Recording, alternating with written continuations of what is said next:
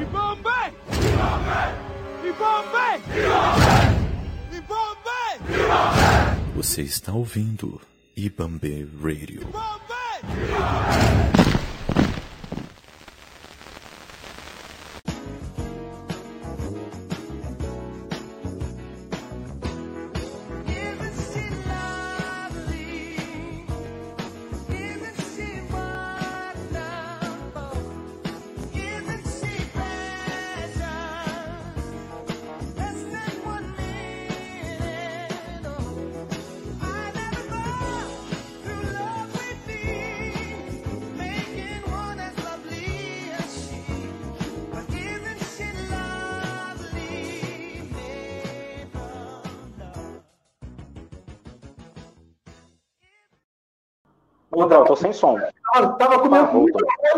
desligado, olha só. Que... Vou começar de novo, velho. Estamos indo mais uma Vamos lá.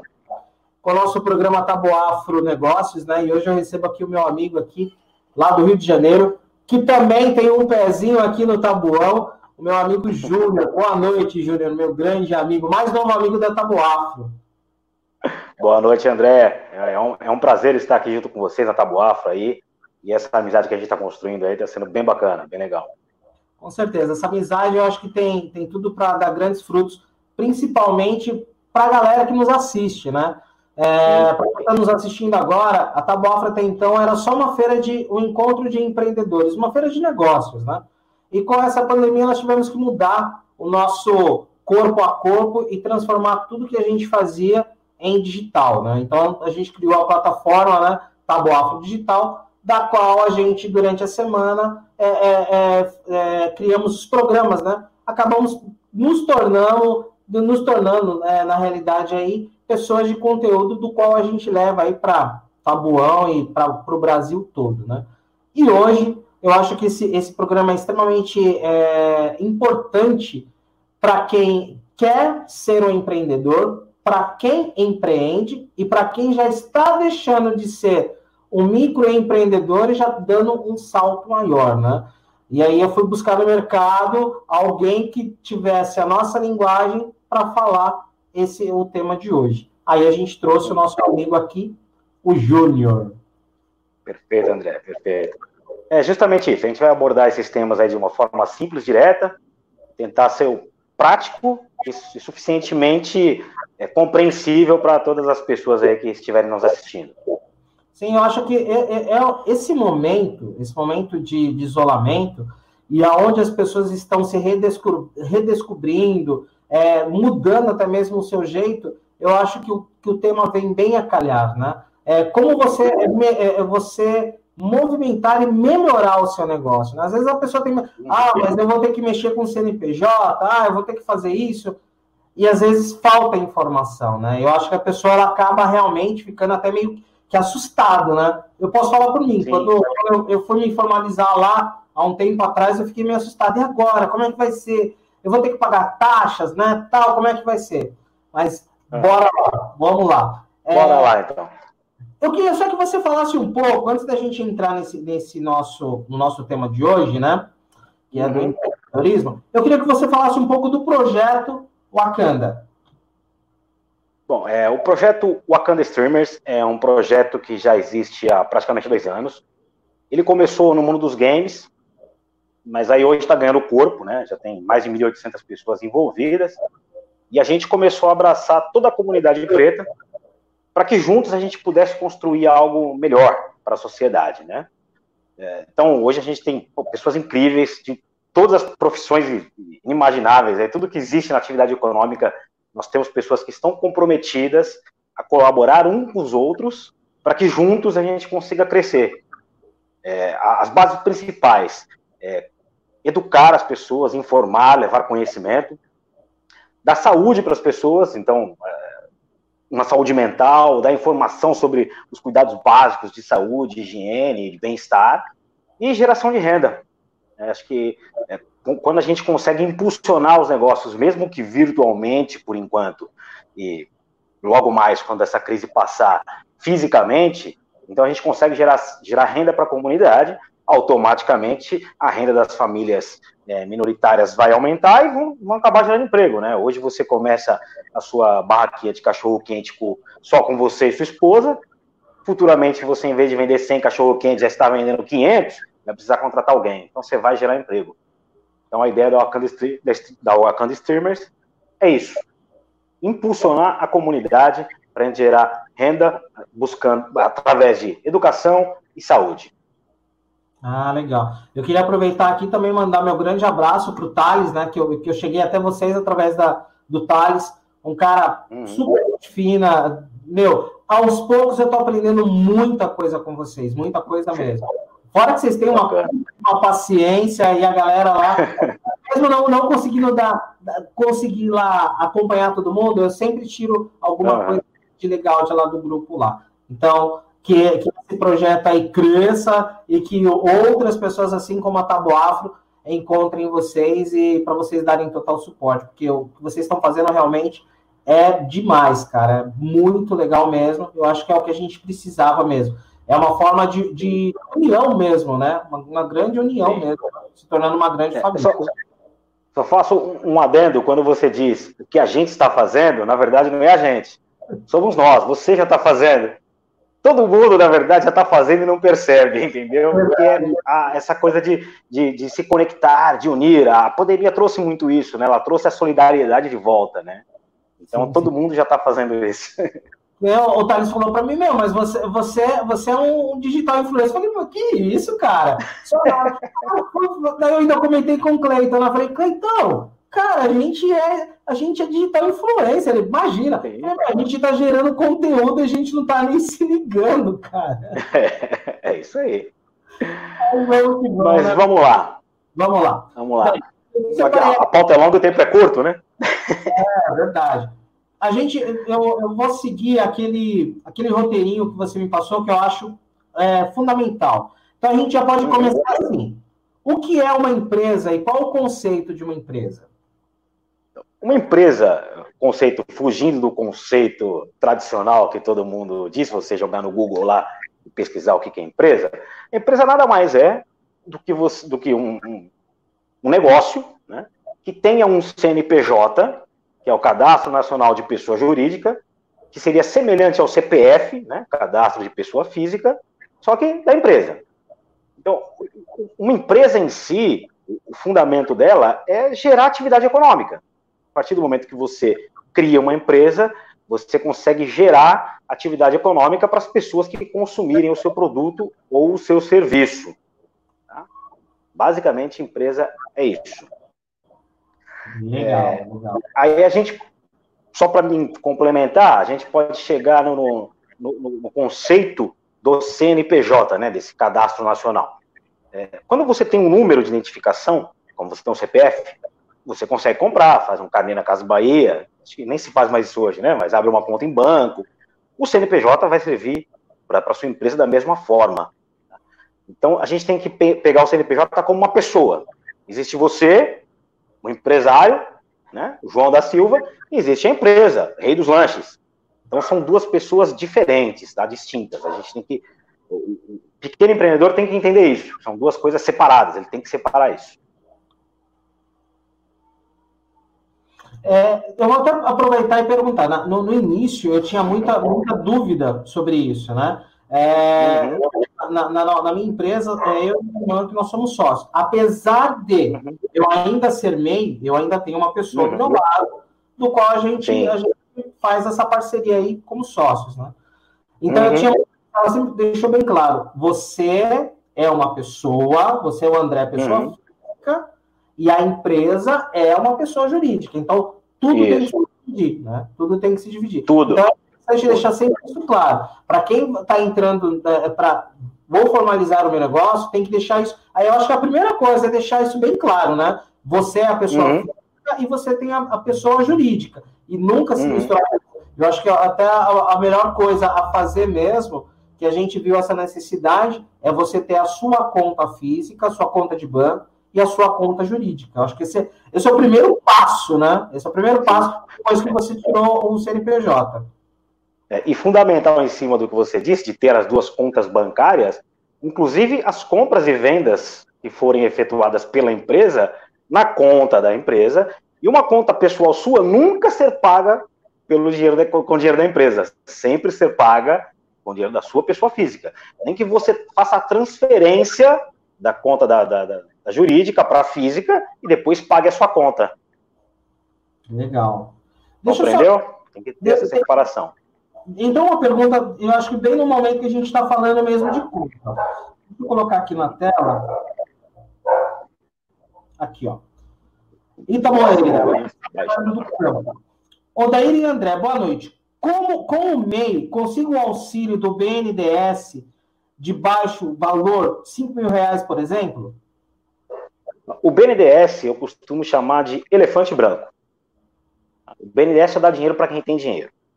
É, para exemplificar, um caso de um, de um cliente, de um ex-cliente meu, ele tinha aproximadamente um faturamento de 300 mil reais por mês, era uma empresa grande, e ele conseguiu 500 mil reais no BNDES. Como garantia, ele deu um imóvel no valor de um milhão de reais. Então, é, a gente tá, mesmo a gente falando de baixo valor, de 5 mil reais, para você chegar no BNDES é difícil. Você vai fazer isso pelo banco, ou Caixa Econômica Federal, ou Banco do Brasil. São eles os agentes financeiros que vão falar com o Banco Nacional do Desenvolvimento, que é o BNDES, para te liberar o recurso. Mas é muito difícil. Uma pessoa comum, uma empresa pequena, conseguir financiamento do BNDES. Tá? Produtor rural consegue. Uma empresa comercial na área urbana é muito difícil. Entendi. Complementando essa pergunta da Ita, eu vou colocar a minha pergunta. Qual seria, então, o caminho que, que um microempreendedor ele teria um, um caminho mais fácil para, de repente, conseguir um, um, empréstimo nesse valor, no valor, querendo ou não, um valor baixo, que é de 5 mil reais? Sim. sim. É, o microempreendedor individual, ele tem muitas restrições em relação ao acesso à linha de crédito. É, é, a gente tem que entender que o microempreendedor individual é tido como uma, uma... Ele tem uma característica de ser bem artesanal, tá? Então, o, o, banco ele não tem muita garantia sobre a atividade que aquele profissional está exercendo. Então, ele não pode dar muito dinheiro. Uhum. Então, tem uma série de restrições. Quando você chega na caixa, ela te libera mil reais lá, um cartãozinho de 300 reais, um cartão de crédito de 300 reais e um cheque especial de 300. Então, só o tempo que vai te dar condições de ter uma linha de acesso a crédito maior, né? Do seu relacionamento com o banco conforme mais tempo você estiver trabalhando com o banco, então você tem uma maquininha o dinheiro caindo nessa conta bancária, a sua pessoa física também nessa, nesse mesmo banco, que acaba atrelando as duas contas, né, na hora do banco fazer uma análise, e aí você consegue ter acesso a uma linha de crédito mais vantajosa. É, é, o, é o, que a Ita colocou aqui, né? Então, o melhor é tentar pelo banco mesmo. Eu vou sim, falar. Sim. É, eu acho que o melhor realmente é tentar pelo banco, mas é isso que o, que o Jornal está colocando. Quando você chega lá no banco, ele sempre vai te empurrar uma coisa ou outra, do qual isso se torna pontos, né? Então, se você tem uma, uma, uhum. uma maquininha, ah, você tem tantos de ponto. Se você tem isso, ah, você tem tantos de ponto. Aí você consegue realmente a, ir galinhando, conversando com seu gerente para ver se você consegue Sim. realmente o empréstimo. Fora isso, realmente é suado. É suado mesmo. É, Acaba muito difícil. Muitas vezes você, Sim. Muitas vezes você tem o seu negócio há, sei lá, três anos, você tem informal, né? Tem o seu negócio há três anos, e aí você abre o CNPJ e vai no banco, aqueles três anos para o banco não vale nada. Não vale nada. Para te dar o crédito no seu CNPJ, né? Se você tiver uma movimentação financeira na sua conta bancária, você, como pessoa física, vai conseguir até algum tipo de empréstimo, mas não pelo CNPJ, tá? E aí no CPF a taxa de juros é maior do que no CNPJ. Sim. Por isso que é mais um fato importante para você formalizar o seu negócio, para ele crescendo junto com o seu CNPJ, vai ganhando forma, e aí você consegue ter acesso à linha de créditos mais vantajosa. Que não é fácil, tá, pessoal? Não é fácil. Não, não é. E hoje em dia está muito mais. Eu vou, eu vou, vou, complementando algumas coisas do Daí e vou trazendo para o meu universo, que nem é, uhum. empresas do, do qual são os meus fornecedores, que eu compro, eu tenho que comprar ou no dinheiro ou no cartão de crédito, hum. porque assim, eu não consigo, até hoje eu não consegui fazer uma conta para comprar faturado. Hum. É. A gente acha que, ah, eu vou me formalizar, Isso. vai ficar mais fácil. Às vezes você, ó, tem que estar tá ali, ó, Mariana, porque não é fácil, não, entendeu? Fica mais fácil, mas é difícil do mesmo jeito. Pois é, pois é, pois é. E outros eu até consegui, né? Vou lá, compro, aí jogo no, CP, no, no, CNPJ, aí vai gerando lá o score da, da loja, fica mais isso. fácil. É isso aí. Vamos lá para a segunda pergunta. Qual a importância de entender o que é uma empresa? É, você tem que compreender juridicamente, legalmente, quais são as implicações que, que, que recaem sobre você ter uma empresa. Tá? É, então você tem que entender que existe um CNPJ, existe é, impostos a serem pagos, existe é, declarações a serem feitas, existe controles que têm que ser efetuados para aquela empresa que começa hoje como um MEI, uma empresa que começa pequena, um dia se torne uma grande empresa. Porque quando você abre o negócio, o seu objetivo é crescer. Sim. Então, se desde o começo você entender isso, que é uma empresa, que existe a pessoa física, existe a pessoa jurídica, você separar isso e caminhar a sua empresa como um filho, você vai lá, dá o leitinho, troca a fralda e vai alimentando, ele vai crescendo, vai desenvolvendo, vai aprendendo e vira um adulto. Quando ele vira adulto, ele está pronto para ganhar o mundo. Aí, vamos que vamos, né? É, é engatinhando, é literalmente engatinhando, né? Engatinhando, engatinhando. E aí a pergunta que a maioria se pergunta, né? Como abrir o seu pequeno negócio? O que é o MEI? O MEI, é, o microempreendedor individual, foi um, uma modalidade é, criada no governo Dilma, não consigo lembrar o ano agora, devia ter pesquisado isso, não consigo lembrar o ano agora, mas que as pessoas possam é, se formalizar com facilidade. E realmente é fácil. Em cinco minutos você está com seu CNPJ pronto, e mais uma semaninha já está o cadastro na prefeitura, na, na, Secretaria Estadual e tudo perfeito.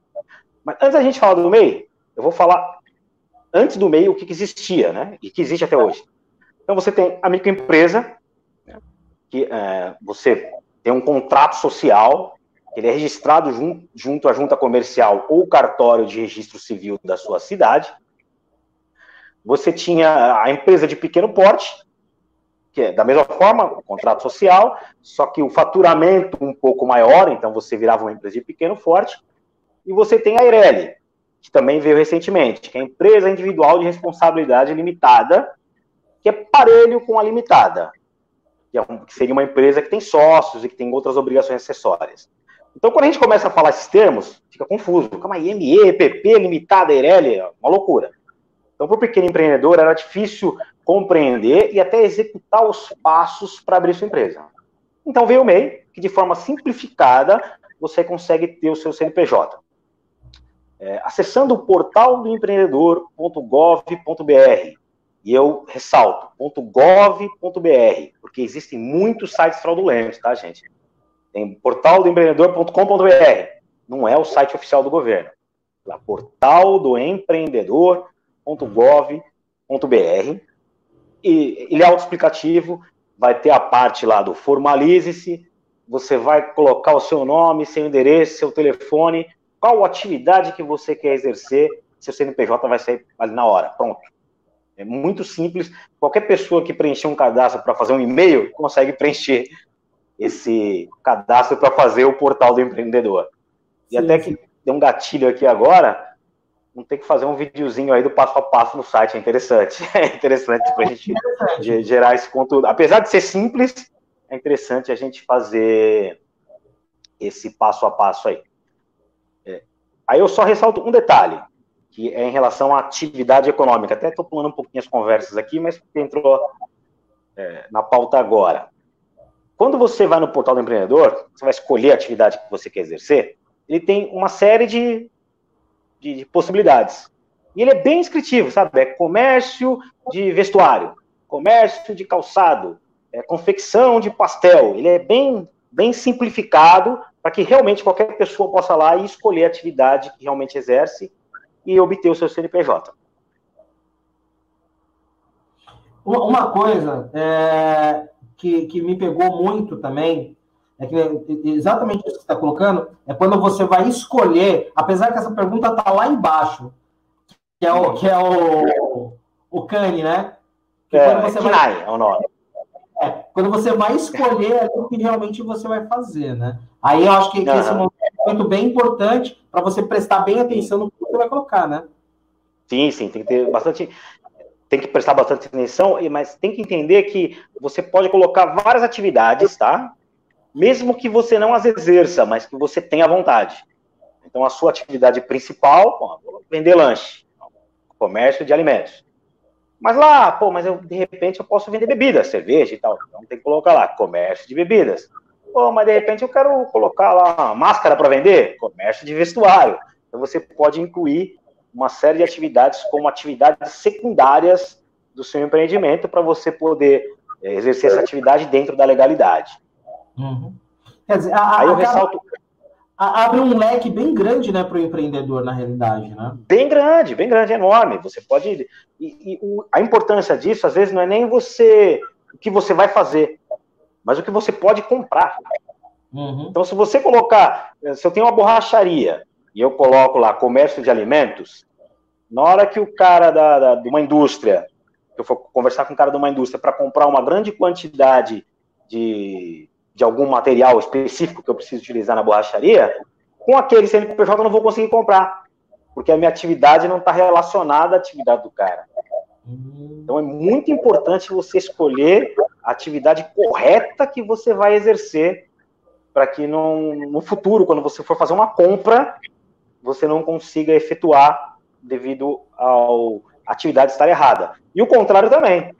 Se você for vender para uma empresa, né, tem que estar. Tá, é, se for uma, uma, uma, empresa, uma, uma, outra empresa que você tem que emitir nota, a sua atividade tem que estar relacionada. Né?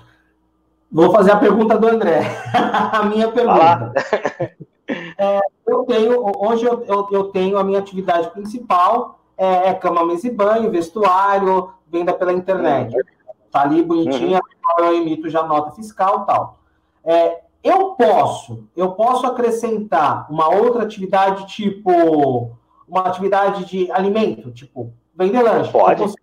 Posso? Pode. É, tem que tomar um pouco de cuidado com isso. Apesar da fiscalização ser ruim, né, quando você coloca comércio de alimentos, você pode ser fiscalizado pela Anvisa. Então, a Anvisa vai querer ver o estabelecimento para ver se cumpre as regras sanitárias de higiene e limpeza. Então, se de repente você colocar lá comércio de alimentos e você nem faz isso e a Anvisa bater na sua porta, você pode tomar uma multa. Entendi. Então, tem também... que tomar muito cuidado com o que você vai colocar.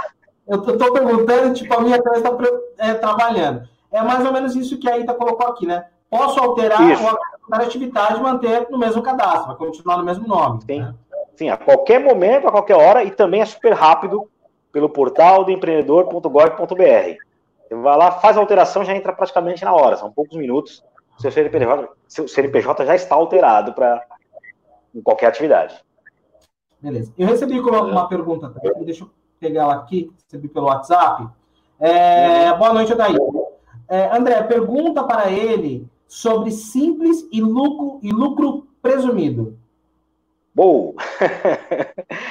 Essa é uma pergunta que foge um pouquinho da nossa pauta, então vou ser resumido e já fica a demanda para a gente falar sobre as formas de tributação.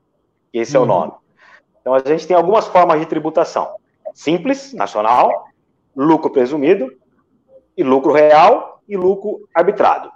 Eu não vou desenvolver sobre todas, só rapidamente, mas o simples você paga uma única guia que contempla todos os impostos do município, da sua cidade, do seu estado e do governo federal. No lucro real, você paga várias guias para cada órgão tá? e de acordo com, com o seu, seu faturamento, basicamente. No, não, no lucro real, de acordo com o seu lucro. E no lucro presumido, de acordo com o seu faturamento, assim como no simples. No simples, você vai pagar um valor único, percentual único, sobre o seu faturamento, que compreende todos os impostos, uma única vez por mês. No lucro real, no lucro presumido, aí varia a forma de tributação de acordo com a empresa, com a atividade, com, com renda. É um sistema de tributação complexo, tanto lucro presumido como lucro real. Então, se você é uma empresa que fature aí até 100 mil reais por mês, continua no simples.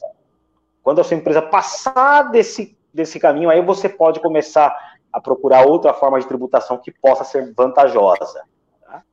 Mas qualquer, qualquer mudança na forma de tributação do pequeno empreendedor, sempre cabe uma análise. Antes de fazer essa mudança, né? Antes de fazer a mudança, tem que fazer uma análise. Show. Bem, a Ita, mais uma pergunta da Itamara aqui.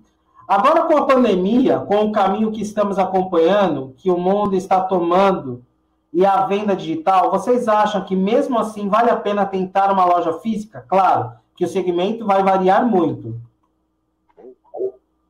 Isso é bem opinião, né? Eu, eu vou dizer a minha, tá? Eu acho que o mundo já mudou. É, se você conseguir criar mecanismos dentro da sua atividade para vender pela internet, o seu lucro vai ser maior do que ter uma loja física. O custo de uma loja física, invariavelmente, é maior do que um custo de uma loja virtual. Tá? Então, muita empresa vai migrar para esse, esse segmento. É, eu estava ouvindo uma reportagem hoje, nos Estados Unidos já está forte um esquema de drive-thru para todas as lojas de shopping. Não só para comida, que é o que tem muito hoje. Então, o shopping está disponibilizando um espaço dentro do estacionamento. Você faz a compra pela loja da internet, de roupa, de calçado, de qualquer, qualquer coisa que seja, e retira lá no shopping. Isso diminui o custo, mesmo o cara tendo a loja física lá, diminui o custo porque ele precisa de ter menos funcionário. Então, é, Ainda vai existir as lojas físicas, não tem jeito, né? o mundo não é tão digital assim, mas é uma tendência, principalmente nos grandes centros, né, nas grandes capitais, que isso ocorra. Vai ter menos lojas virtuais, menos, menos lojas físicas, menos escritórios. Né? O home office vai se popularizar muito. Sim, sim. As pessoas e as empresas estão tomando gosto por isso, né? Home office também fica mais barato para a empresa. Então, isso já mudou. Eu acho, eu acho que até é, essa concepção de, de é, ter uma loja física ou, ou levar por virtual, se, se, você, né, Ita, se você parar e analisar assim, o gasto que você vai ter com um ponto fi, é, físico, e, e, eu acho que dá para você transformar os gastos maiores, tipo o aluguel de um espaço, transformar uhum. tudo no digital. Tipo, é, você, vai, você pode ter uma, um layout legal, você ter, uhum da qual, é claro, as grátis são legais, sim, mas as pagas te dão uhum. uma maior abrangência, então de repente consegue, você consegue colocar na balança o que realmente é melhor. Abrir uma loja uhum. física na qual você vai ter que ter vários outros tributos, além de aluguel, N situações, até mesmo funcionário, ou manter um espaço digital, né, uma plataforma digital uhum. da qual você consegue trabalhar bem melhor e de repente alcançar um maior número de, de, de clientes, né? Sim, sim, é. O digital ele cria isso, né? Você trabalha para o mundo inteiro. Você sim. pode vender para o mundo inteiro no, no digital. Cria bastante. Bem, tenho mais perguntas, mas vamos dar seguimento aqui, depois eu volto algumas perguntas aqui. A gente parou então como é o, o QMA, né? Então, quais os passos para formalizar? É, acho que a gente já falou, né? Quais os passos para formalizar? É, a gente falou isso, só ficou, só ficou um ponto da necessidade do contador ou não, né? Isso, isso. Para o MEI, para o MEI, especificamente para o MEI, não precisa de contador no primeiro momento. Eu hum. acho que, olha lá, está perguntando agora aqui a Aline, né? Aline Pereira, pergunta da Aline Pereira. Ele não precisa de contador. Se ele se dedicar um pouquinho a ler o portal do empreendedor e compreender as coisas que tem que fazer, seriam é, se formalizar efetivamente, né? Conseguir fazer a formalização, gerar guia de pagamento mensal, que você pode gerar todas do ano de uma só vez. Você vai lá, imprime todas, é uma guia só, com código de barra que você paga pela internet, é, de qualquer forma, é um boleto comum. E, e uma declaração anual. Então, uma vez por ano você tem que fazer essa declaração anual. É, a gente tem, são duas obrigações é, diferentes que o MEI tem. É assim, se você vende para pessoa física, você não é obrigado a emitir nota fiscal. Então, quando você for fazer a sua declaração, você não precisa efetivamente ter o valor exato do seu faturamento para colocar na declaração. Porque às vezes é, a gente sabe como é que funciona, não, não tem uma organização perfeita, então, pô, não sei se eu vendi 5 mil ou se eu vendi 4,500. Então a gente acaba, se você vende para pessoa física, você não tem essa preocupação. Quando você vende para pessoa jurídica, você é obrigado a mandar nota. Então é importante guardar as notas fiscais de compra e de venda para poder preencher essa declaração anualmente. E essa declaração anual é basicamente isso. O que, você comprou o que você vendeu, se você tem funcionário ou não. Então, efetivamente, não precisa de contador. A não ser que você tenha um funcionário. Se você tiver um funcionário, até não precisa efetivamente do contador. Você consegue gerar todas as, as, as, guias de pagamento, fazer a folha de pagamento, pagar o funcionário, sem precisar de um contador. Mas algumas pessoas podem ter dificuldade, principalmente na hora de pagar o INSS e o FGTS desse, desse funcionário, tá? Então, se você tem um funcionário, eu sugiro que você procure um contador. Aí você pode, inclusive, procurar o Sebrae. E em muitas prefeituras do Brasil, a própria prefeitura também faz todo esse acompanhamento do cadastro para você conseguir fazer é, a folha de pagamento do seu funcionário. Lembrando que o MEI, até pulando um pouquinho a próxima pergunta, só pode ter um funcionário só, hein? Só um. Eu ia falar isso. Puxando o gancho aí do, do MEI aí, tem a pergunta do Wilson Moreira Júnior, lá de São Bernardo do Campo. Boa noite, André Odair. Quem é funcionário público consegue abrir um MEI? A única restrição, as únicas restrições, aliás, para quem é microempreendedor individual, é que ele não pode ter outra empresa em seu nome, seja ela de que porte que for. Se você tiver um mês, você não consegue abrir dois meses. Se você for sócio de uma empresa, você também não consegue abrir um MEI. Se você é funcionário público, então você pode, tá? funcionário público pode abrir o mês, sim. É, é. Olha o Thales aqui, jogador home office é muito bom. Realmente, eu acho que essa é a tendência que veio literalmente para ficar, né? Sim, sim, com certeza. Essa veio para ficar mesmo. Deixa eu ver qual. Aí, tá, essa daqui, viu, Aline? Essa daqui é pra gente. A Aline que perguntou aí, a minha, a minha irmã e minha sócia.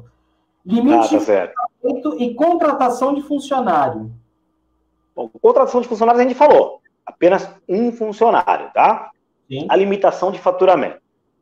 Por ano, você pode faturar, desculpa, no máximo 81 mil reais por ano, no máximo. Esse é o faturamento máximo para você não ser desenquadrado de micro, de micro empreendedor individual.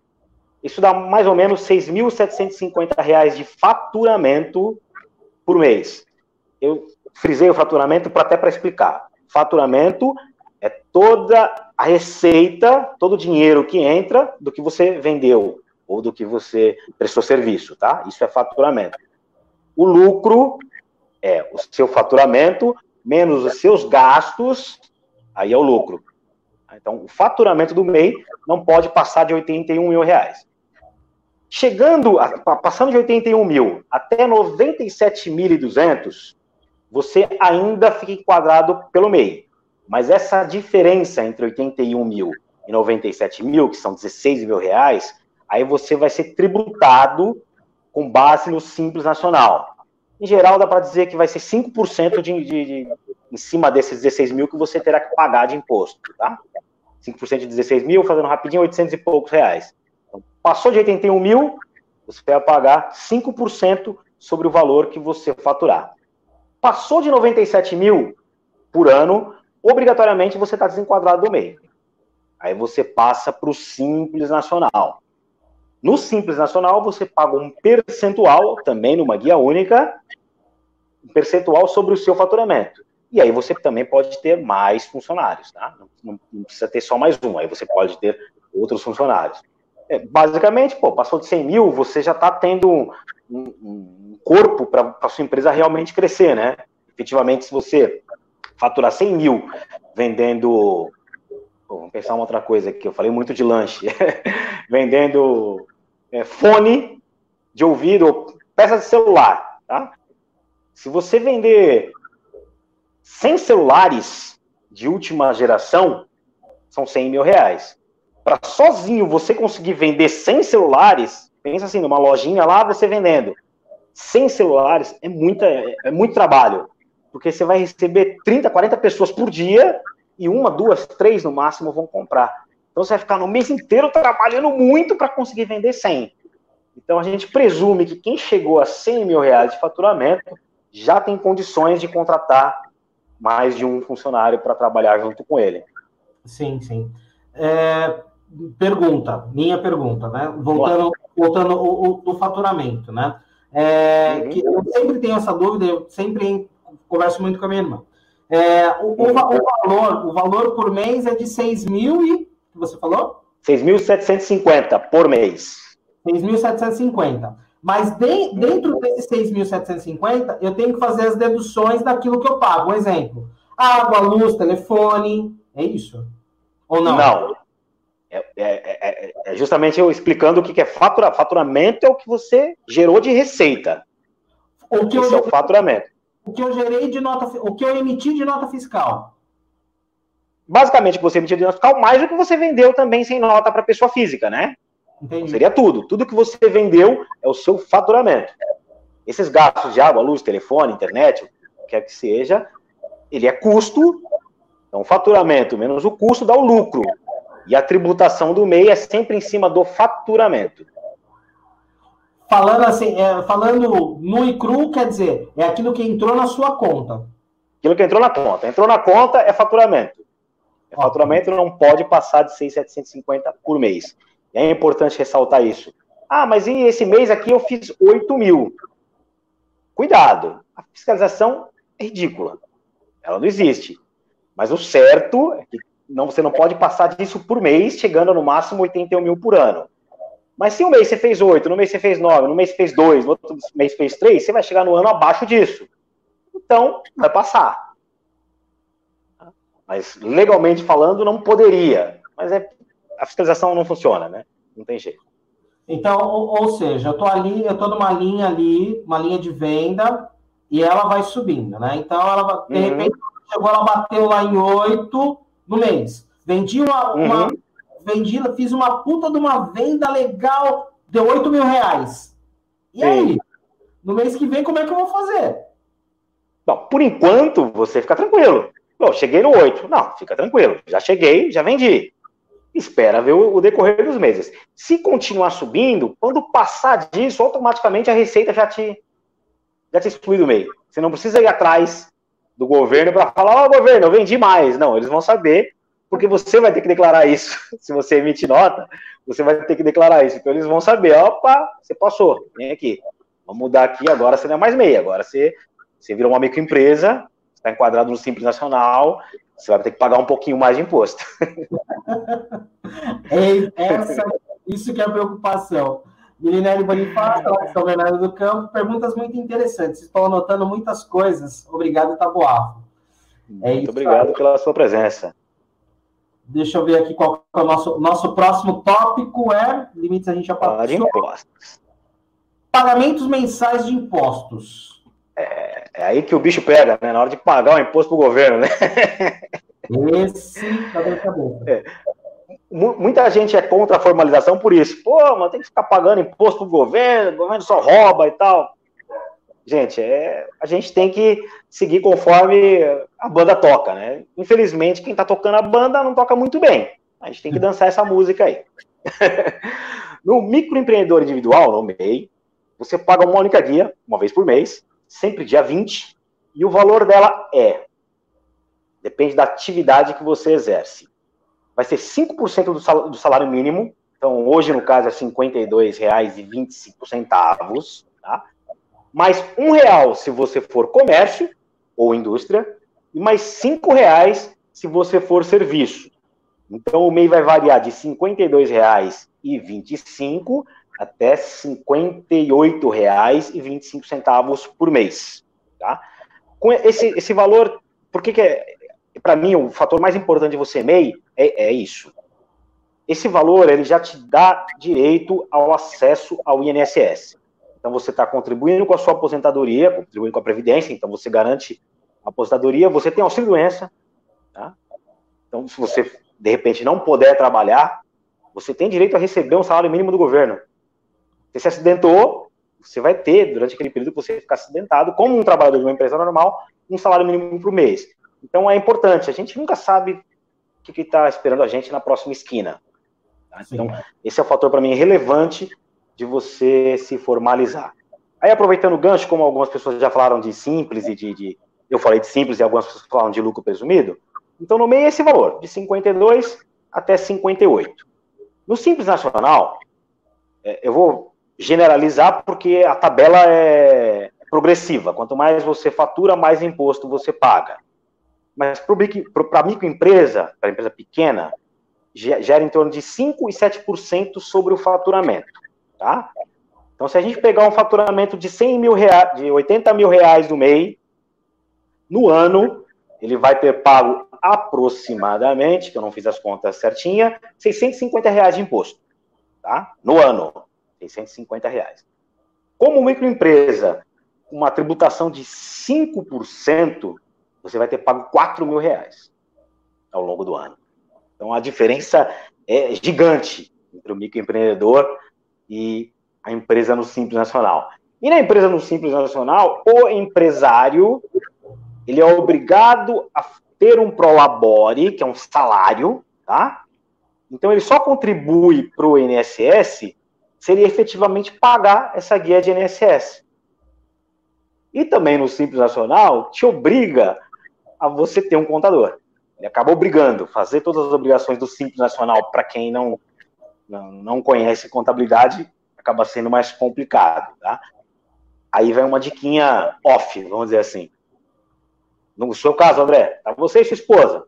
Então você começou lá a sua empresa. Pô, tô em 75 mil esse ano. Caramba, acho que ano que vem vou passar. Vão abrir mais ou menos o nome da esposa. Você tem dois meses, daí você duplica o seu faturamento para não chegar aí no Simples Nacional. Você consegue. que esse... uma, uma moda vai. Você consegue moldar. Vai né? dividindo o faturamento. Né? Depois de um tempo, você já tem contato com com os seus fornecedores, com os seus clientes. Vocês não vão se importar se, em vez de ser a nota do André, se é a nota da Camila. Tem problema, não sei se o nome da sua esposa é Camila, desculpa. Então não, não teria problema com seus fornecedores, entendeu? Com seus clientes. Então eu sempre sugiro para a pessoa que é MEI, antes de passar para o simples, pensa bem, porque quando você passa para o simples, a sua vida dá uma transformada e muita gente quebra. Não passa por simples, que o imposto começa a ficar pesado, tem que pagar contador, e tem que pagar meu INSS, aí eu deixo de pagar meu INSS, daqui a pouco eu deixo de pagar o contador, deixo de entregar as obrigações acessórias, pô, aí dá baixa no simples, o governo dá baixa no simples, acabou. Aí você já não consegue mais efetuar suas compras e vendas com, com, com nota fiscal, com CNPJ. Né? Uhum. Complicado. Deixa eu. É. Uma pergunta aqui. É, de, de imposto? Essa é uma pergunta minha também, que eu uhum. tô, tô proletando para resolver, minha irmã que vai, vai me, me, me comer disso. A gente fez alguns pagamentos, né? E esses pagamentos eu tenho lá bonitinho, tá comprovado. Eu, eu sempre, a gente sempre tira as cópias atrás lá da, da do, do, pagamento que a gente faz, da DAS, tá lá bonitinho, lá impresso. Uhum. E elas não aparecem. É como se não tivesse. Poxa. É que, que você acha que é isso? Eu sei que eu tenho que ir na Receita. Já me falaram que eu tenho que uhum. levar todos esses comprovantes pagos. Mas, de repente, aparece lá como está em aberto. É, isso realmente é estranho. Eu nunca me deparei com essa situação de você pagar o, a DAS, né, que é a declaração, é, o documento de arrecadação do Simples Nacional, e ela não constar no, no site da Receita. Até aproveitando, depois a gente troca uma mensagem disso, eu dou uma olhada para você. De repente, não, talvez não precise ir lá, né? bom sim, dar uma olhada. O engraçado é que tá lá impresso, bonitinho lá, mas algo, é. tipo, não é, não é várias. É um ou outro, assim, bem datas divergentes, não é nem sequência, são datas uhum. diferentes, né? Bem, bem isso.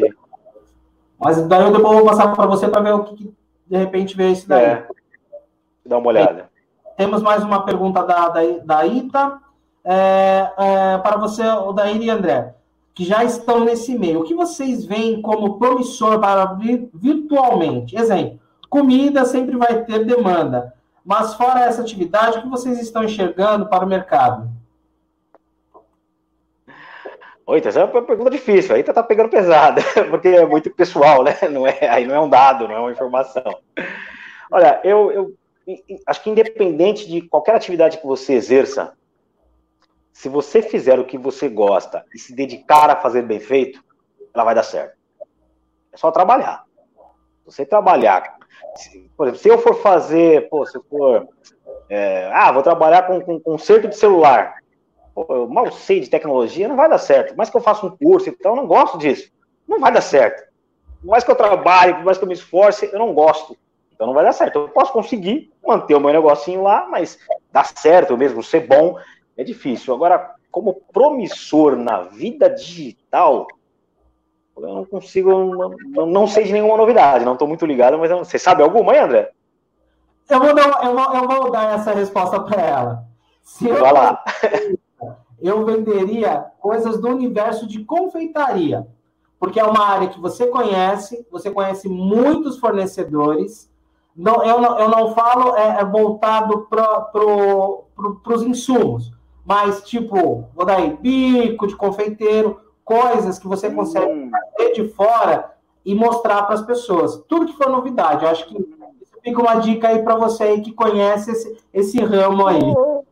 Não, e agora eu peguei, peguei, a, peguei a dica mesmo, não, de qualquer ramo de atividade, né? Se você trabalhar no, no, no, na, na matéria-prima, na matéria, é, na matéria-prima que você precisa para fazer, né? Importar isso, que não é uma coisa tão difícil, tem muita novidade lá fora, é verdade. Eu acho, eu acho que você ela, ela acaba meio que se destacando dos demais. Que os demais vendem o quê? É. O bolo pronto.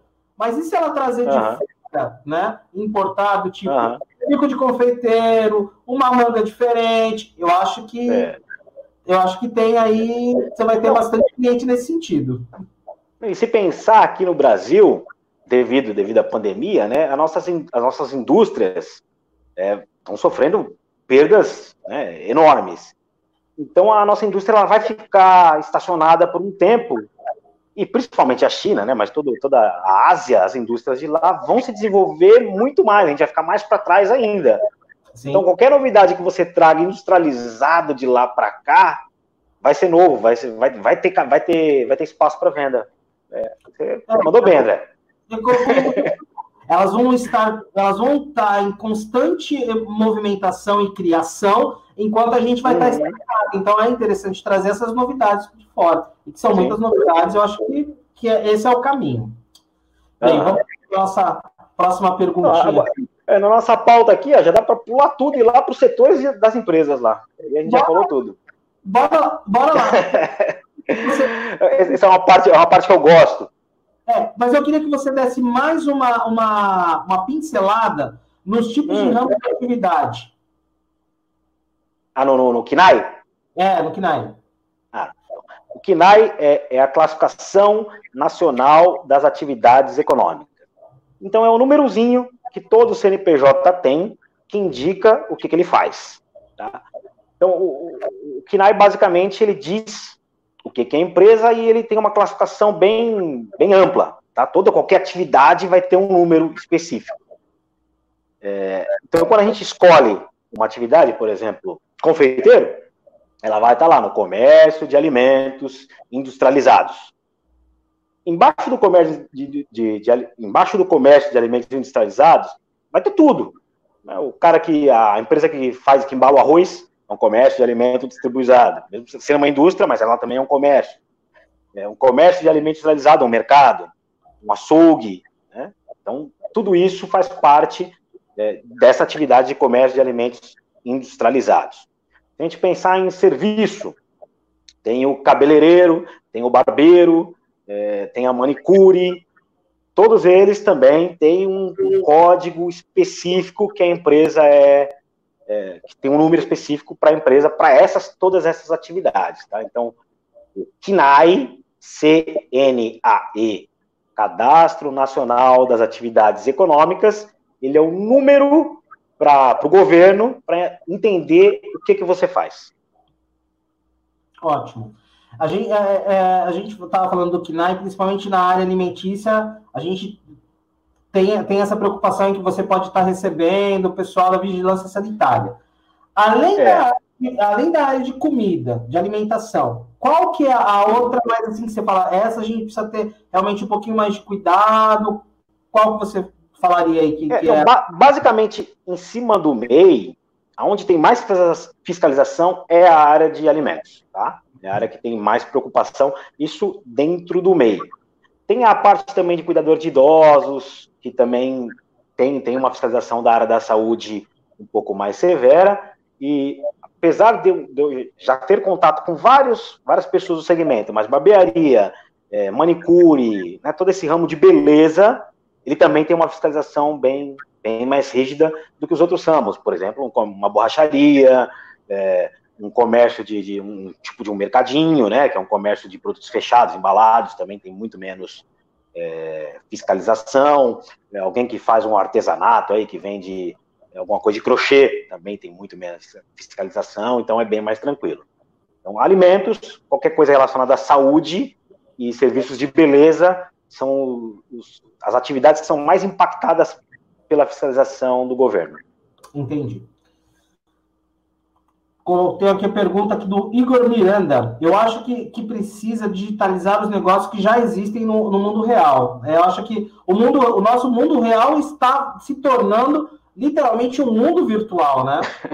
tá, tá se tornando. Bom, as empresas lá, investirem, investir em site, venda online, vitrine online, usar as ferramentas como WhatsApp, Facebook para atender o cliente de forma eficiente. Sim, é, na, na, verdade, esse tipo de venda online ele já vinha acontecendo há bastante tempo, né? Ele vinha Sim. crescendo, ele vinha numa crescente e tal, mas essa pandemia agora tipo, mostrou que, pô, a gente tem que fazer isso mesmo, porque não dá para vender fisicamente. E muita gente está tá partindo para isso e está sendo bem legal. Está sendo bem legal esse movimento, eu acho que é, é, importante. Hoje a internet já chega em muitos locais, né? Com, Sim. uma certa qualidade. Ainda, infelizmente, tem muitos e muitos locais mesmo que a internet é bem precária, mas ela já está, já tem uma, uma expansão até que legal. Tem que investir mas, mesmo nisso, sim. E, e aquilo que eu gosto de frisar, né? Que nem o meu, o meu comércio, o meu comércio é um comércio eletrônico. E eu atinjo uhum. assim que eu nunca imaginei. Eu atendo cliente do Acre, São Paulo, atendo cliente no Acre, atendo, sabe? Olha que legal. Todos os estados, né? E, e isso é Muito é interessante. Bom. Você não fica amarrado num lugar só. Até porque também é. as empresas, os grandes departamentos também, dependendo do segmento que você vai trabalhar, a, a, esses grandes departamentos estão abrindo muito. Então você consegue hoje, uhum.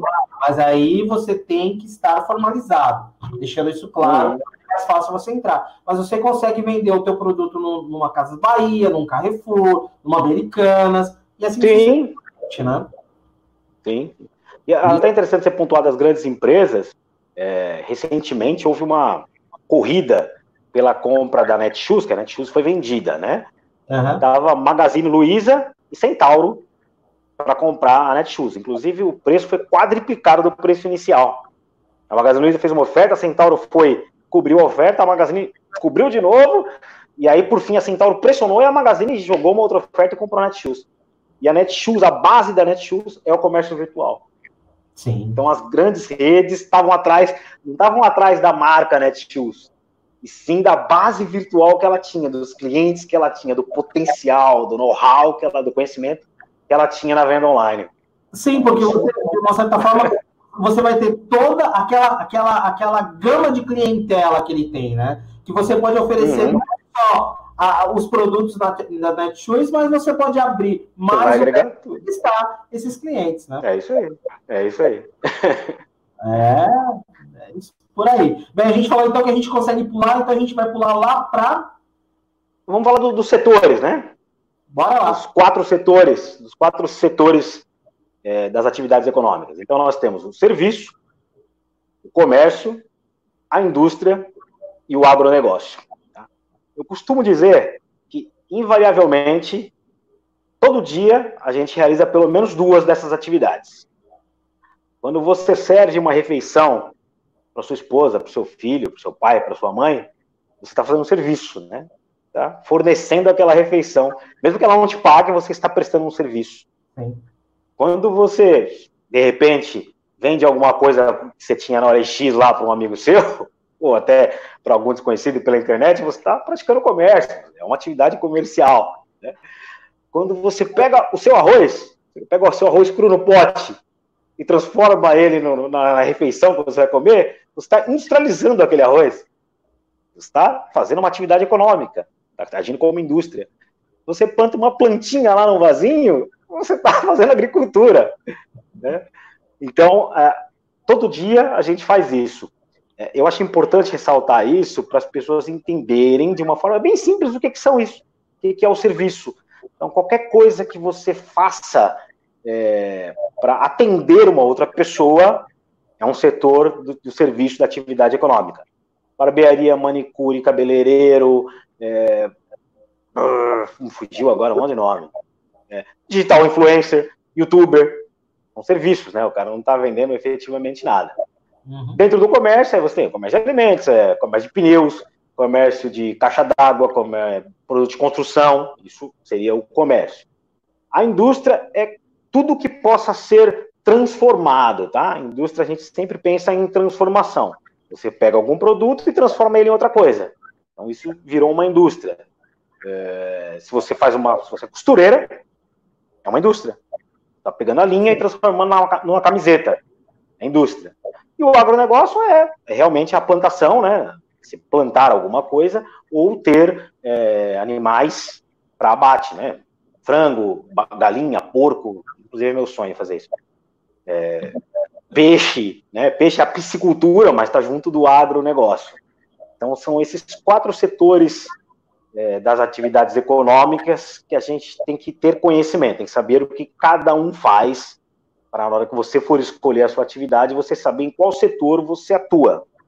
Sabendo qual setor você atua, você vai procurar os seus clientes dentro daquele setor.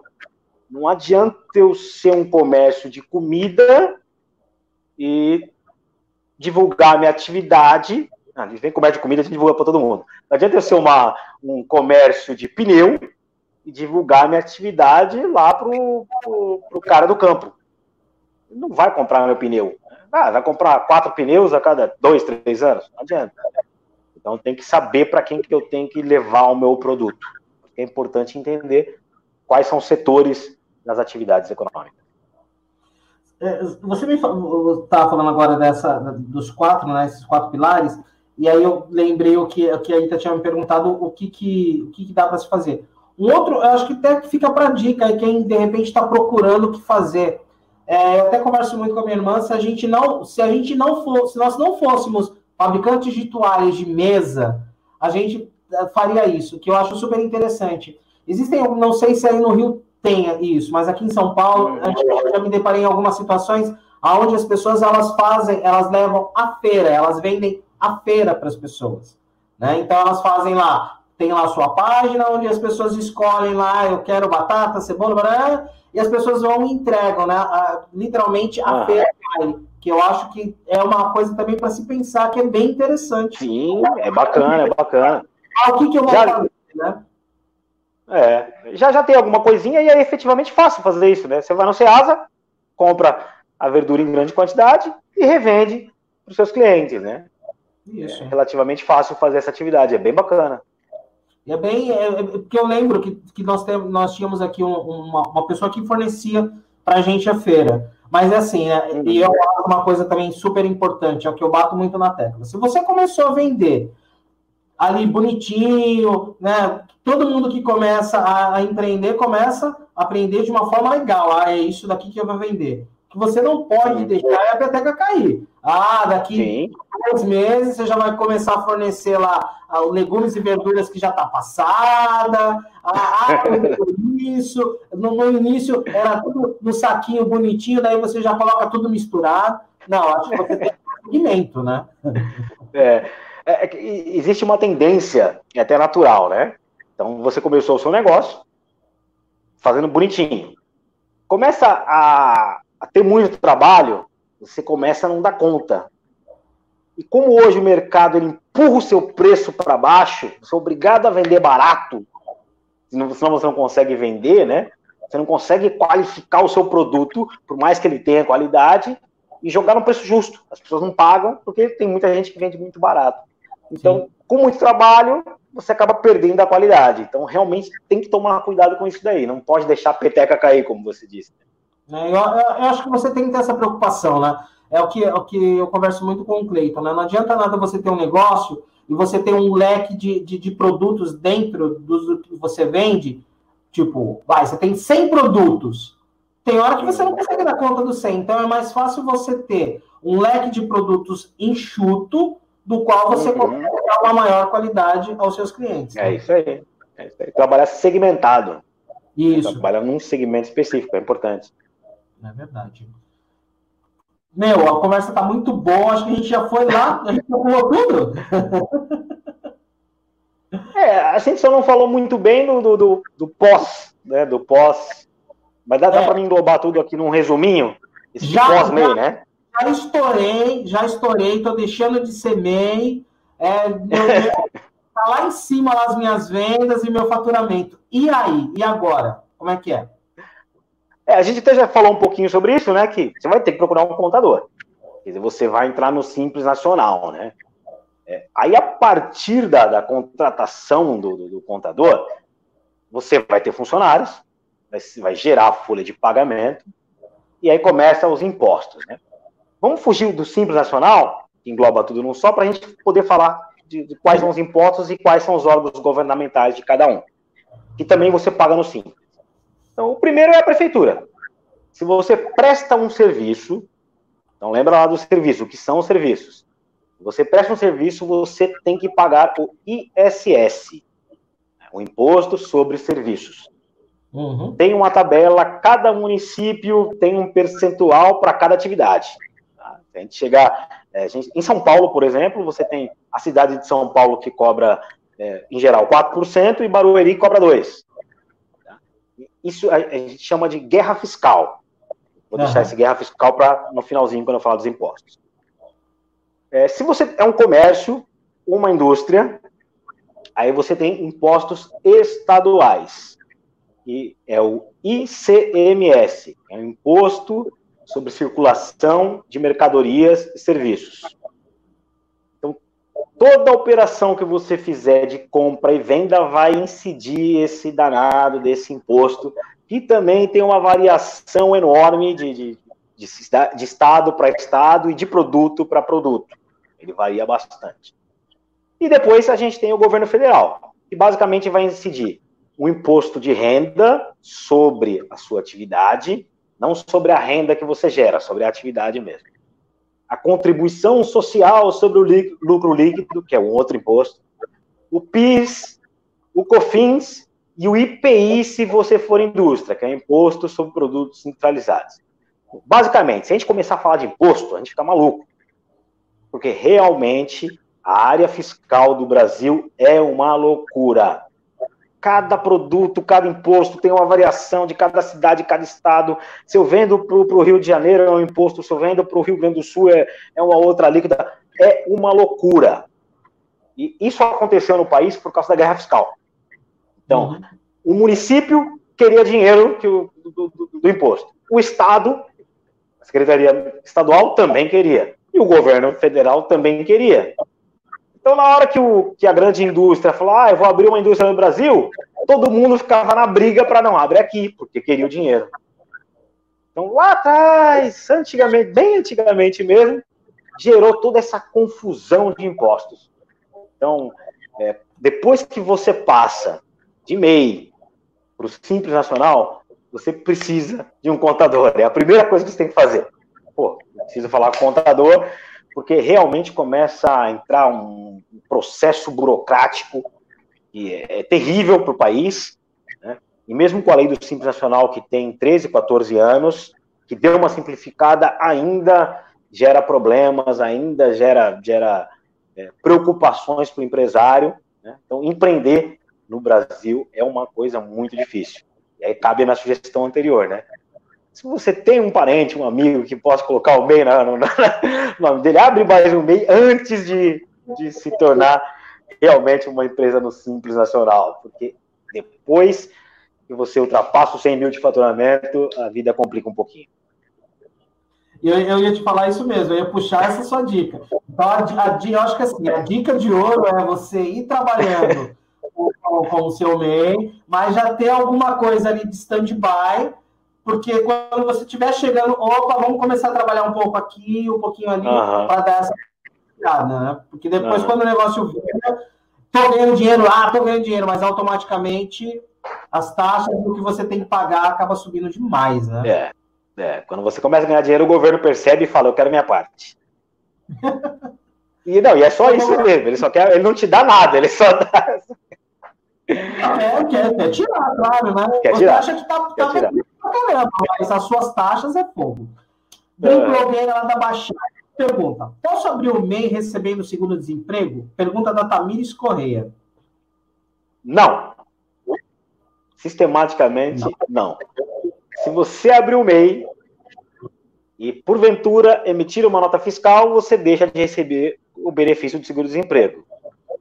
Mas, se você não emitir nenhuma, nenhuma nota fiscal e não fizer nenhuma venda com maquininha de cartão no seu CNPJ, seu benefício não vai ser suspenso, tá? Então, você não pode fazer Então, você não pode ter nenhuma movimentação no CNPJ. quadro fiscal pelo CNPJ. É, muita gente, a- as empresas de plano de saúde vendem isso. Pô, abra seu MEI e venha fazer seu plano de saúde com a gente. Se você estiver recebendo seguro-desemprego, abrir um MEI e fizer um plano de saúde, você pode deixar de receber o seguro-desemprego. Mas daí, novamente, eu ressalto, a fiscalização não funciona. O certo é não fazer, mas, de repente, você pode fazer e dá tudo certo. Eu não aconselho, mas pode dar tudo certo. Aí, até pegando esse gancho, antes, antes dessa pergunta, só pegar o gancho dessa, dessa pergunta anterior, é, quando a gente fala do, do, do MEI, né, que não precisa emitir nota para pessoa física, mas se você fizer venda no cartão de crédito ou de débito, aí você é obrigado a declarar, tá? Entra no seu faturamento mensal obrigatoriamente. Porque a empresa de cartão, ela declara para o governo que, que você fez aquela venda, tá? Não, peraí, Mesmo que você. Eu fiz uma venda para pessoa física. tá? Fui lá, vendi lá para pessoa física e, e a pessoa vai me pagar por cartão de crédito. Eu tenho que Isso. declarar a venda. Sim, essa venda tem que estar declarada. O que você fizer venda em dinheiro, você efetivamente não precisa declarar. Não é o correto? Não, não é o correto. Mas você não precisa declarar para o governo. Se você vender no cartão, declara. Porque o governo pega. Legal. Pessoal, para quem está assistindo essa live aqui, essa live depois ela vai ficar lá é, é, é, bonitinha lá no nosso canal do YouTube. Eu acho extremamente interessante assistirem e reassistirem, assistirem novamente, porque assim, as dicas realmente assim são dicas que valem ouro. Eu mesmo estou tirando algumas dicas do meu dia a dia, do qual às vezes a gente dá umas patinadas. Então é interessante depois entrarem lá no, no canal do nosso YouTube, do YouTube da Taboafro lá. Não esqueçam de ativar o sininho lá e assistirem novamente essa live e de preferência compartilharem também. Eu acho que muita gente quer, vai, vai querer assistir e vai querer tirar essas dúvidas. E claro, depois procurar aí, se tiverem mais dúvidas, procurar o Odair aí, que o Júnior que ele tem todo esse know-how para É. responder. Eu, eu digo até melhor, é, André. Quando alguém tiver dúvida, que tiver, pode falar contigo, que aí você repassa para mim, para a gente engajar a Taboafo aí. Ó, essa demanda veio, da- veio da Taboafo. Vamos engajar a Taboafo aí. Isso, com certeza. Alexandra Sampaio. Mas quando viramos empresa, não temos nenhum benefício? O principal benefício é você poder comprar e vender com nota fiscal. Sem você ter no CNPJ, você não consegue, por exemplo, fazer um serviço de uma pintura numa escola. Ah, você é pintor, você trabalha com pintura. Eu tenho uma empresa de construção civil. Ah, pedreiro, faz tudo. Se a escola, particular mesmo, quiser fazer um serviço de pintura, se ela for uma, uma escola certinha, regular, bonitinha, ela vai exigir que você emita nota fiscal. Então, você precisa ter o CNPJ. Esse é o maior benefício, você poder atender a pessoa jurídica. E, na verdade, a pessoa, para o MEI, que não é o, o comerciante pequenininho de alimentos e tal, para o MEI, que, mais o prestador de serviço, é muito importante ter o CNPJ para poder atender a pessoa jurídica, que é ela que vai te dar o grande lucro. Tá? A pessoa física, se você contratar um serviço de pintor, o cara vai chorar. É mil, o cara vai chorar, vai chorar, e você vai, você vai fazer por 500. Porque tem um monte de gente que faz por 500. Na pessoa jurídica, não. Você pode, você tem um poder de negociação muito mais forte em relação à empresa e ela vai te pagar mais perto do justo, tá? Então, esse é o primeiro benefício. Outro benefício é, sendo empresa, principalmente como MEI, você já recolhe o INSS, então tem garantia de contribuir para a sua aposentadoria. Apesar que com a reforma da Previdência ficou dificílimo, mas já, é- já é alguma coisinha. É, e o outro benefício que é importante, acho que a gente, depois a gente vai ter que fazer uma live só disso mais para frente, André, é licitação Não. pública. Muita gente despreza licitação pública, mas você fazer trabalho para o governo precisa de CNPJ e é a atividade mais rentável que existe no mercado. O governo você, gasta sem você, dó. Você pegou num viés assim, meu, da minha empresa que eu vou ser bem sincero para você. Eu morro de medo de entrar em licitação ou vender para o governo, cara. Por quê, cara? Juro, juro. Mas eu, eu, você já deixou no branco, a gente vai fazer um outro programa para falar isso, para as outras pessoas saberem, porque esse é o meu medo e o medo da minha irmã. Da gente. Poxa. Ah, e se não pagar? Cara, eu já abri mão, eu já abri mão de várias pessoas assim, de governo que queria comprar da gente. Não, não vamos atender. Não vamos atender, porque de repente não receber. É, entendeu? É, é, por aí mesmo. Não, é, é, é aquele negócio, você falou, o risco de receber até é importante, isso a gente pode falar hoje. Você, você corre o risco de não receber no prazo correto. Tá? Mas receber você vai. E tem algumas prefeituras aí que podem dar alguns calotezinhos aí, mas você, você tem aquele crédito, você recebe efetivamente, tá? Uhum. Mas vamos, Pode vamos sim. Só vamos... seu filho receber, mas recebe. Vamos fazer outro programa que eu acho interessante. A, a minha é, dúvida deve ser legal. É o que, a, que a Alexandra colocou aqui, né? Ela colocou aqui, assim, é, licitação dá muito licitação dinheiro. Dá muito dinheiro. Quem tá um pouquinho dor de cabeça. É que com o tempo, quando você começa com licitação, você vai dar umas cabeçadinhas. Mas depois que você pega a manha. Sim. Tem um filme, é um filme americano. Caramba, como é que é o nome do filme? Cara, pô, depois vai ter que colocar no, no na descrição dessa live. De, de, de, uma história de licitação. Tem um trecho no filme que é fantástico que fala de licitação, que pega bem nesse gancho que ele está falando. Mas deixa para a próxima live. me lembra que a gente coloca aqui. Tem aqui uma pergunta, não é minha pergunta, é uma pergunta do, deve ser um conhecido seu, Aquila Oliveira. Em que caso o MEI precisa de contador? Olha, eu diria que se a pessoa tiver um pouquinho de expertise, só um pouquinho, só conhecer um pouquinho de informática, ela nunca vai precisar, tá? É, eu acho que assim, você patina muito, mas você consegue, quando você é MEI, você consegue se virar nos 30. É, é, antes de colocar aqui, vou só voltar aqui. A, a, quando, quando a gente foi lá, pegou o certificado digital, meu irmão, ela vai até, até rir nisso daí agora. É, a gente foi lá, pegou o certificado digital e a gente precisava emitir uma nota. Hoje, a, a Aline tira a nota, tipo, meu, né? menos de Fácil, dois, né? A nossa primeira nota que a gente foi gerar, a gente, nós levamos quatro horas para gerar uma nota. Imagino. Sabe por que eu imagino isso, André? Porque quando entrou a nota fiscal eletrônica, não existia antes. Então, quando entrou, eu trabalhava no escritório de contabilidade. É. E eu também precisei aprender aquilo, porque meus clientes também não sabiam. E eu passei a mesma coisa que você, cara. Foram horas para aprender como é que faz aquilo para poder gerar nota. É terrível. É terrível, o começo é terrível. Menos de 10 minutos a gente tira, mas a primeira nota foi 4 é. horas, meu. Foi é, é terrível mesmo. A Áquila Oliveira Ô, Áquila. aqui. É isso, tamo junto. Um abração para ti. Ah, já li aqui, desculpa, André. Não entendi o que você falou. Não, é que eu, eu, eu, você estava lendo e eu também já tinha lido e já estava mandando um abraço. Então, um abraço, Áquila. Eu, eu que agradeço por você estar está aqui participando aqui. A ajuda é mútua. Você com certeza me ajudou também. Ah, que legal. A pergunta da minha irmã aqui, ó. Aqui, ó. Realmente precisamos dessa live das licitações. Porque vai realmente, sair, cara, eu deixo de muito porque o medo é a coisa que o inesperado, né? É o inesperado. Uhum, uhum, uhum. Não, é normal, né? Existe a inexperiência. Então, algo que você não conhece, você sempre fica, né? Meio receoso, né? Sim, sim, sim. A gente estava falando muito de comércio eletrônico, né? É, de vendas online. Então, vou aproveitar pegar um ganchinho aí. Para quem está vendo a nossa live aí, aqui embaixo está passando aqui, aqui no GCzinho aqui, a, a nosso, o nosso parceiro, que é a Pilão de Ouro. É, é, uma, é uma loja de, de vendas de artigos religiosos. Para quem é de religião de matriz africana, a gente fez essa grande parceria aí com a Pilão de Ouro, que, meu, vende para ele só vendia para o Brasil, agora estou sabendo que ele está até exportando.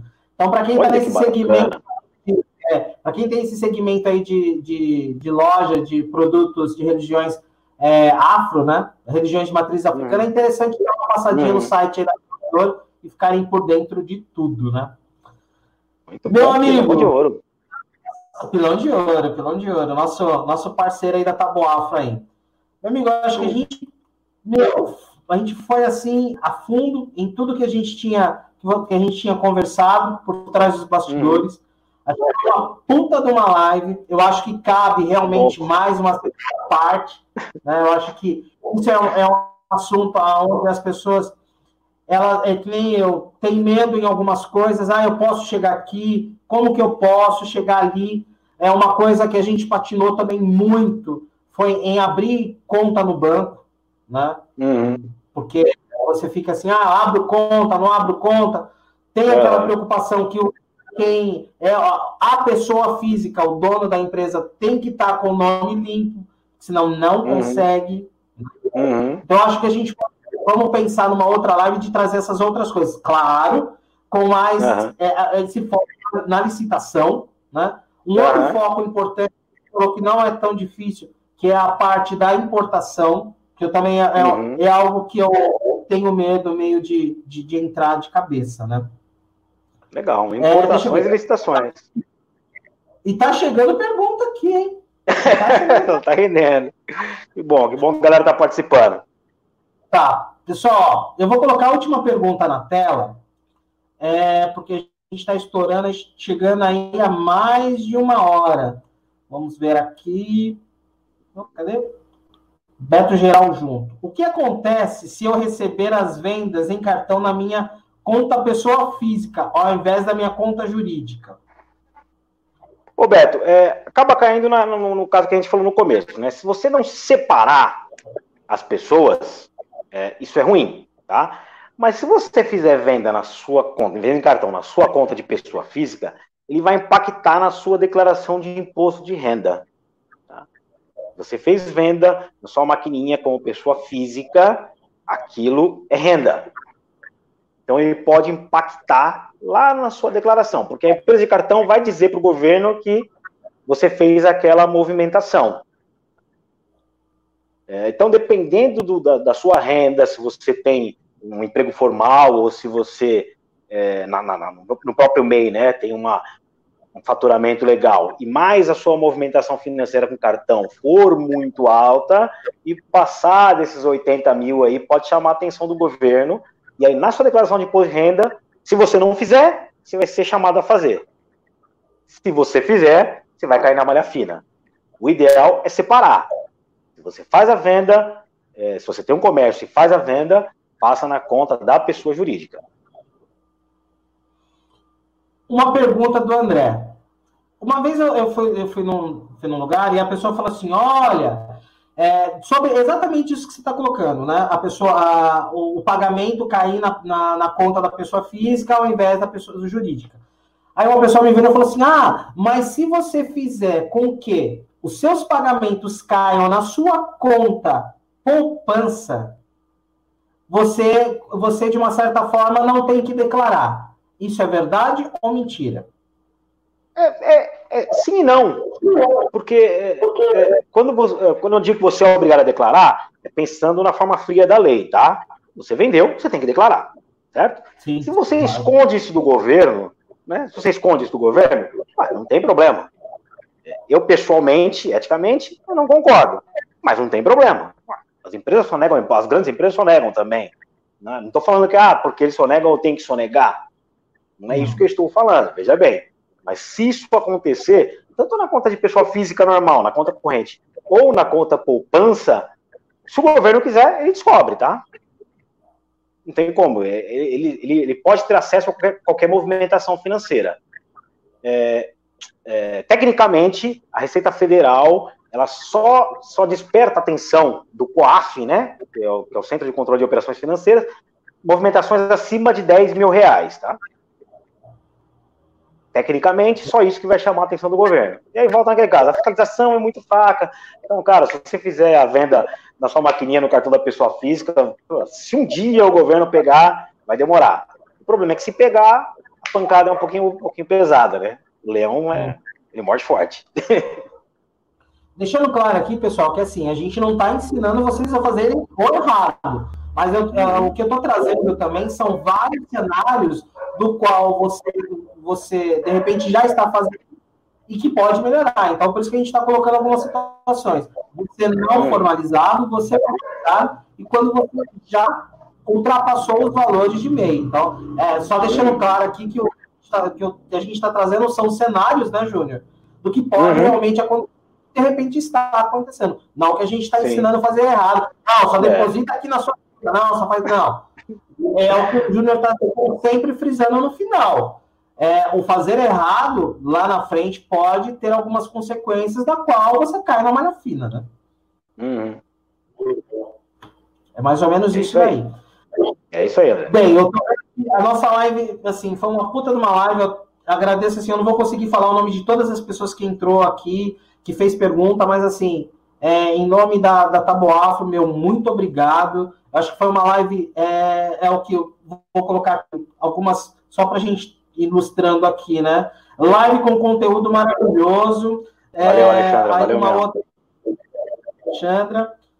A minha irmã aqui. Parabéns pela live, queremos muito mais. Obrigado, mais aqui. Parceiraça, parceiraça da, da, da Taboaf também, que está se reinventando, Érica Jorge. Muito esclarecedora essa live, parabéns. Valeu, Érica. É, obrigadão.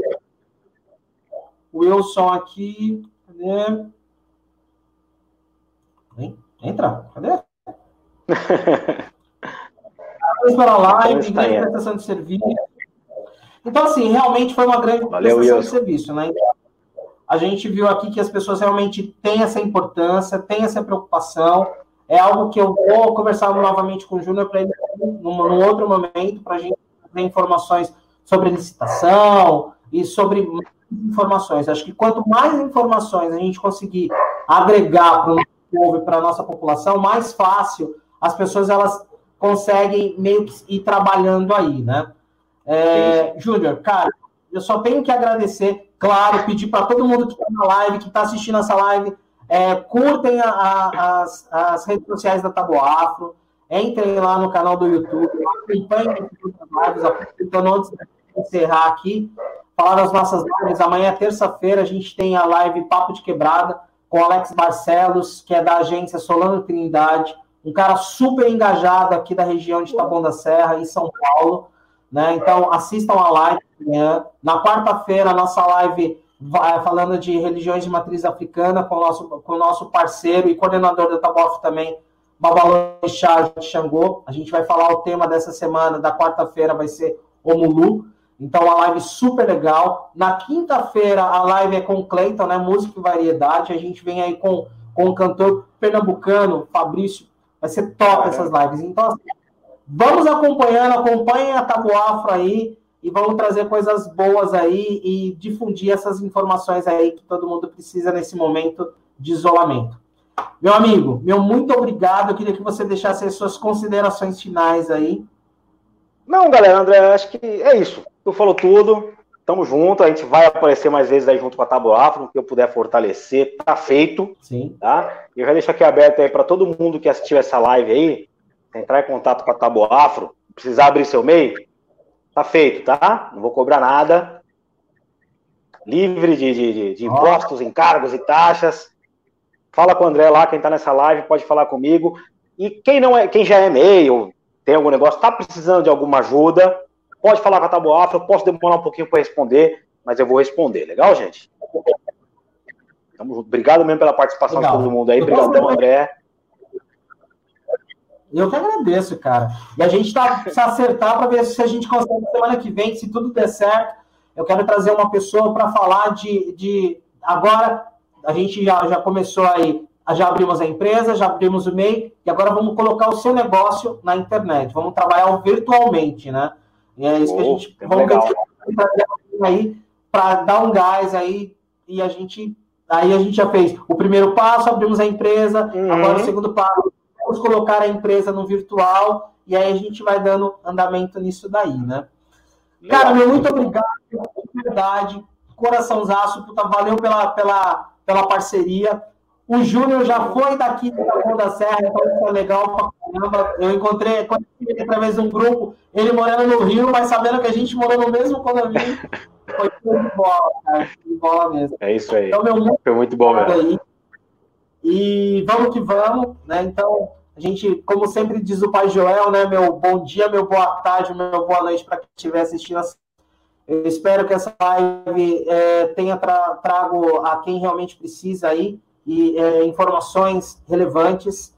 Né? Divulguem essa live, compartilhem essa live, porque eu tenho certeza que aquele amigo precisa saber dessas informações. Como o deixou claro aí, precisando de qualquer coisa, de alguma orientação, chama a gente da Tabo Afro, a gente repassa as informações e, os, e as perguntas para o Júnior, e ele vai mandando para a gente. Beleza, meu amigo? Tamo junto. Valeu, meu Andrezão. Valeu, galera. Muito Tamo obrigado junto. pela presença de todos aí.